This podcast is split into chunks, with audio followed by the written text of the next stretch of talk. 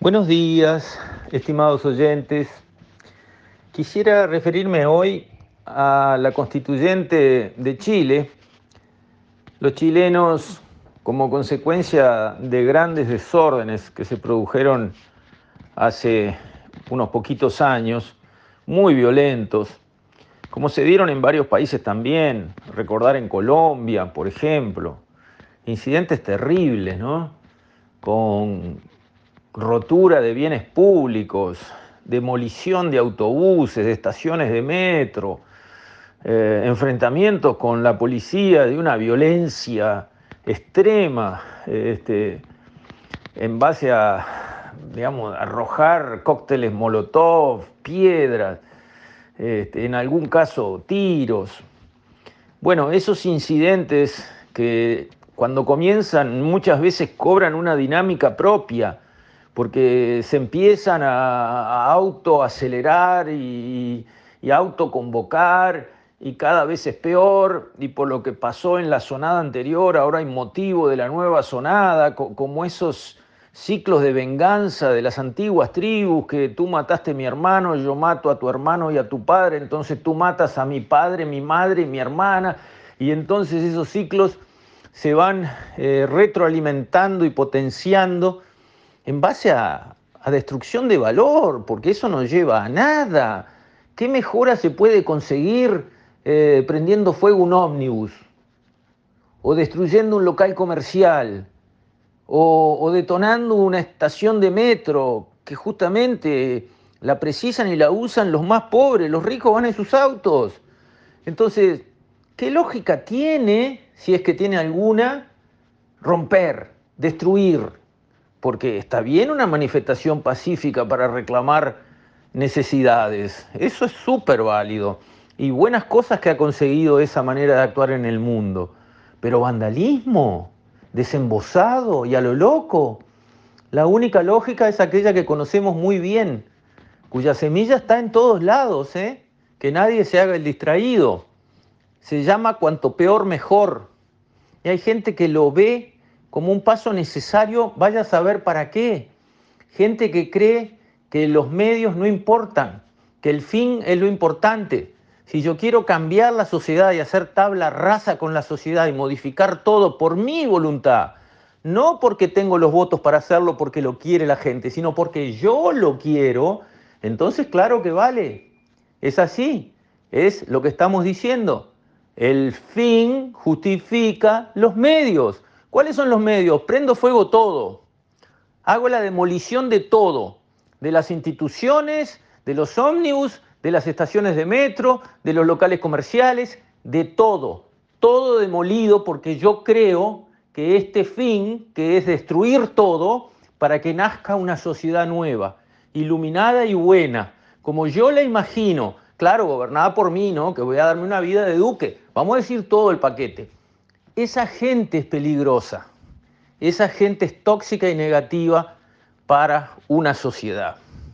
En medio de ese caos en Chile, optaron buscando apaciguar, buscando encontrar una forma en que quedaran activos solamente los comprometidos con esa causa absurda, pero que la gente del común se bajara de esas reacciones.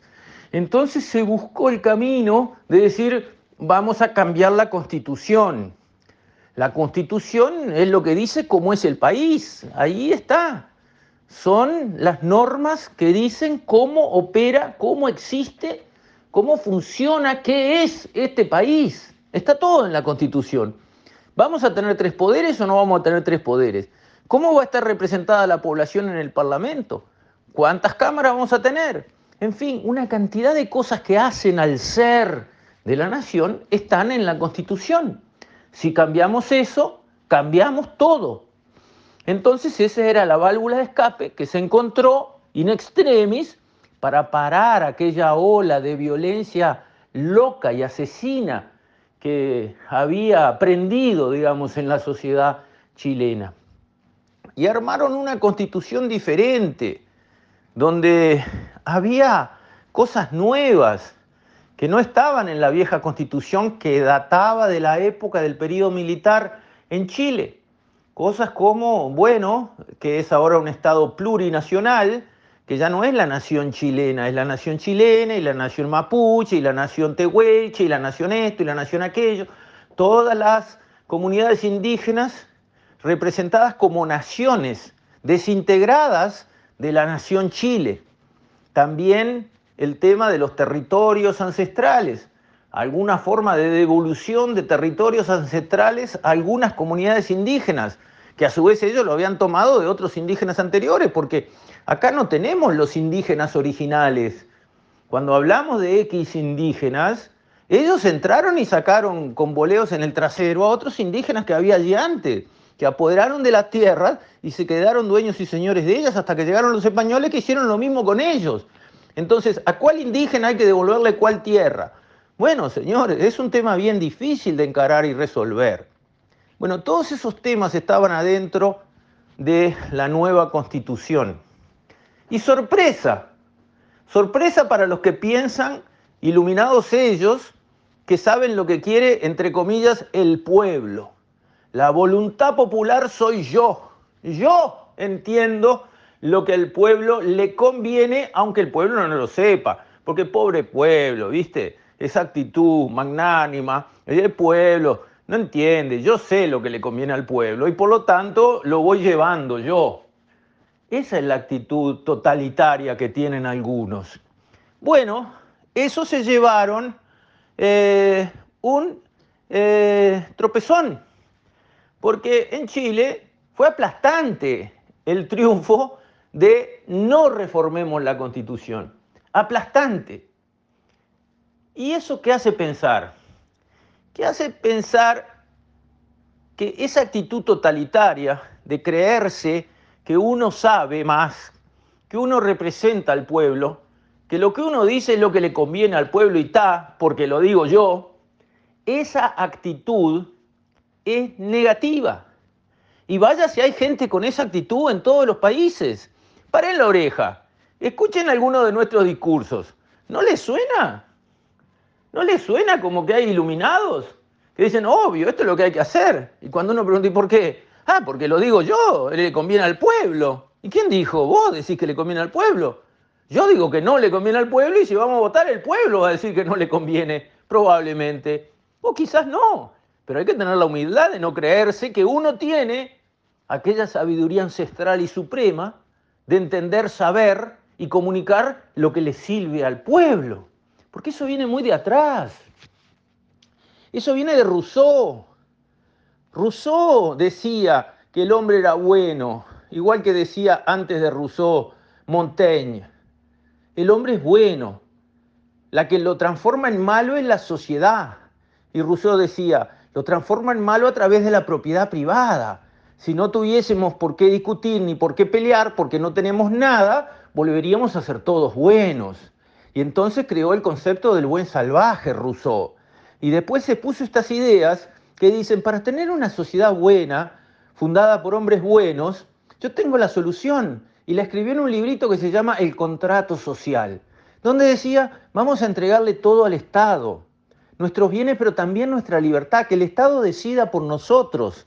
Esto que yo estoy diciendo, nosotros, el Estado, todos juntos, en manos de quién? En manos de unos iluminados que saben lo que nos conviene.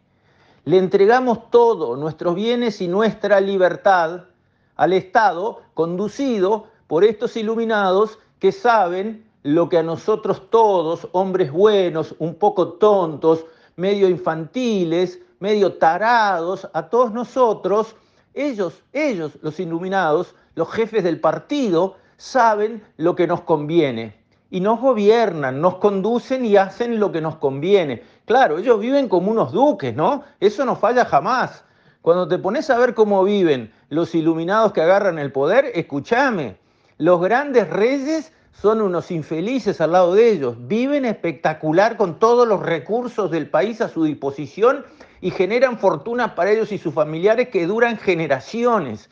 Pero nosotros, los otros, los del pueblo, con esas fórmulas que nos aplican cuando llegan al poder estas personas, terminamos todos en la miseria. Los ricos, los pobres, los medianos, todos terminamos arruinados como sociedad. en las sociedades más desigualitarias que en la historia han sido, porque estos que van a combatir la desigualdad terminan generando las sociedades más desiguales de la historia, como se vio en la Unión Soviética, donde los miembros del Poliburó eran unos reyes, vivían espectacularmente bien. En Cuba, los de arriba, ¿cómo viven? Miserables como los de abajo, ni hablar. Lean el librito de Liscano, de Cuba, mejor ni hablar. Léanlo, a ver qué les parece. Entonces, buena lección le dio el pueblo chileno a los que piensan que ellos saben cómo debe funcionar una nación para que las pobres gentes que no tienen idea de qué les conviene a ellas mismas encuentren el camino que les hace mejor. Con esto, estimados oyentes, me despido. Hasta mañana, si Dios quiere.